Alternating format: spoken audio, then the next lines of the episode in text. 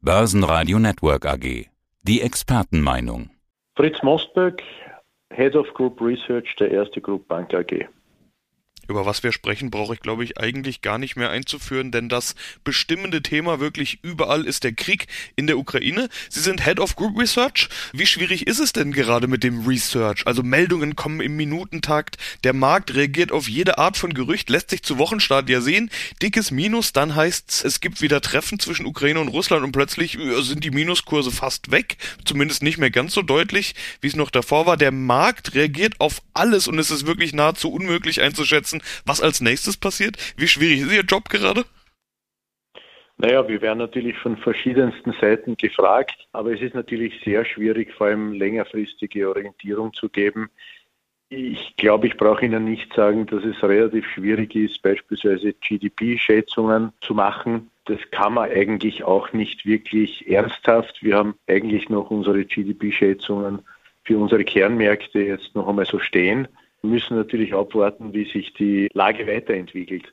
Aber eines ist klar, ich glaube zusammenfassend, solange das Messer weiter fällt, also es gibt ja da den Spruch Never catch a falling knife, kann man nicht wirklich auch Investoren empfehlen, in die Märkte einzusteigen. Es hat auch gar keinen Sinn jetzt einmal unter so einem Kriegsszenario, weil ja im Wesentlichen eigentlich durch einen Krieg, wenn man dieses Wort überhaupt benutzen darf, wie man weiß.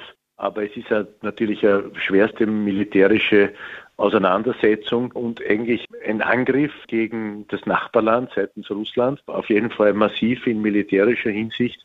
Und in so einem Zustand ist es natürlich chaotisch, chaotisch, was die Auswirkungen auf vielerlei Rohstoffpreise hat, und heute waren beispielsweise die Märkte sehr, sehr im negativen Bereich, haben sich jetzt aber jetzt einmal kurzfristig wiederholt. Aber ich glaube, solange das Messer fällt und das tut es, kann man jetzt nicht ernsthaft empfehlen, einzusteigen. Sie haben jetzt Rohstoffe angesprochen. Ich glaube, die eindrucksvollste Entwicklung sieht man gerade beim Ölpreis oder die eindrucksvollste Folge des Kriegs. Ich würde schon sagen, man kann es als Krieg bezeichnen. Jetzt wird ja beraten unter anderem, ob Europa auf russisches Öl und Gas ganz verzichten sollte. Der Ölpreis ist angesprungen, zweistellig. Äh, zeitweise waren es 14 Prozent beim Ölpreis. Die ersten Analysten halten 200 Dollar pro Barrel für absolut realistisch oder zumindest für nicht mehr ausgeschlossen. Wie schätzen Sie die Lage ein?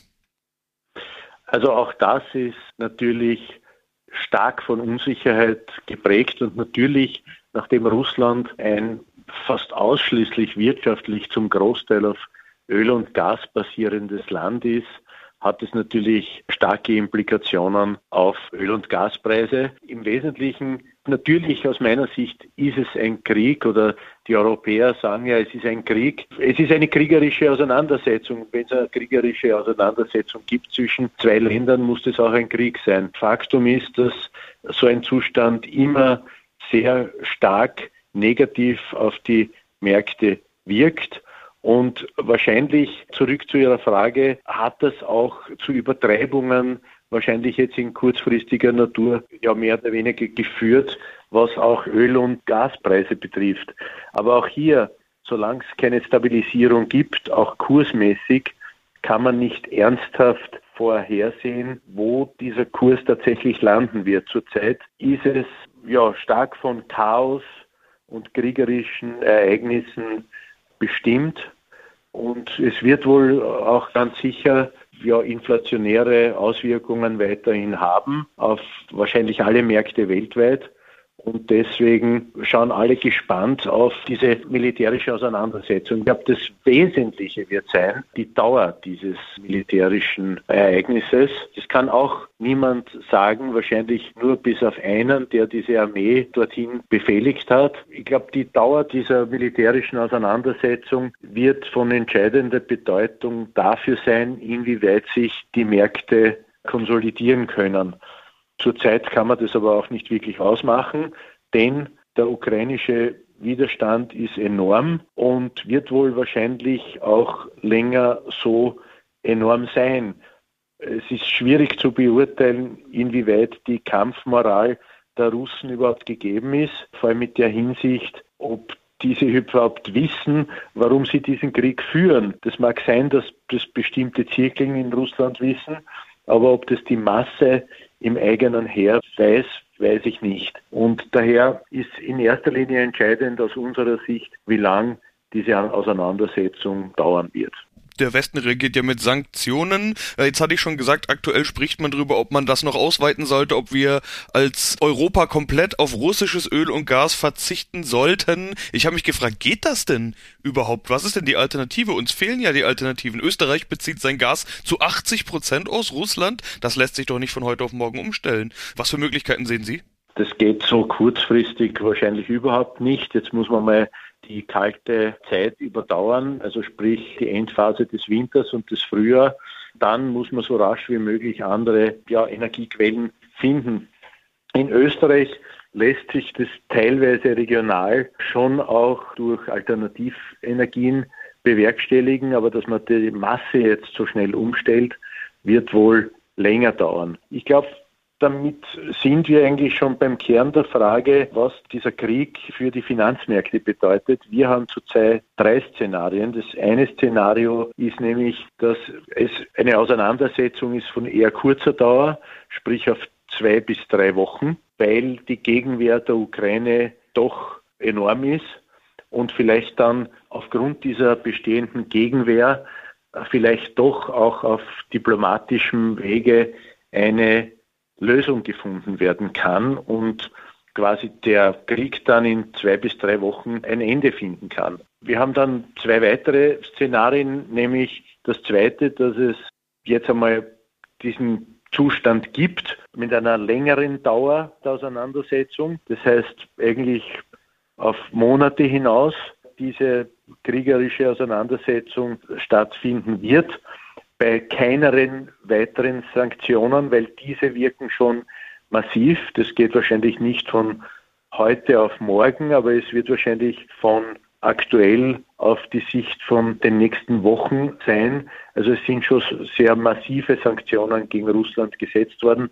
Man denkt jetzt nur an, ja, die Börse hat dort überhaupt geschlossen, aber gegen Banken, gegen einzelne große, bedeutende Unternehmen dort also das wirkt und wird wohl auch vom Sentiment her die dortige Bevölkerung aller Voraussichten treffen. Und das dritte Szenario wäre eigentlich auch ein längerer Zustand in dieser Auseinandersetzung bei weiterer Verschärfung der Sanktionen. Da ist es natürlich so, dass das dann auch entsprechend für eine weitere Unsicherheit an den Märkten führen wird, je länger dieser Zustand dauert. Und je schärfer die Sanktionen dann vielleicht auch möglicherweise sind, desto länger kann auch natürlich die Verunsicherung an den Märkten sein egal welches der drei Szenarien kommt, es gibt ja viele Sanktionen, die jetzt schon wirken und die auch wir bereits spüren. Viele österreichische Firmen haben sich zurückgezogen aus Russland oder denken gerade drüber nach. Die ja von allen so erhoffte Corona-Erholung, die man ja eigentlich letztes Jahr schon erwartet hat,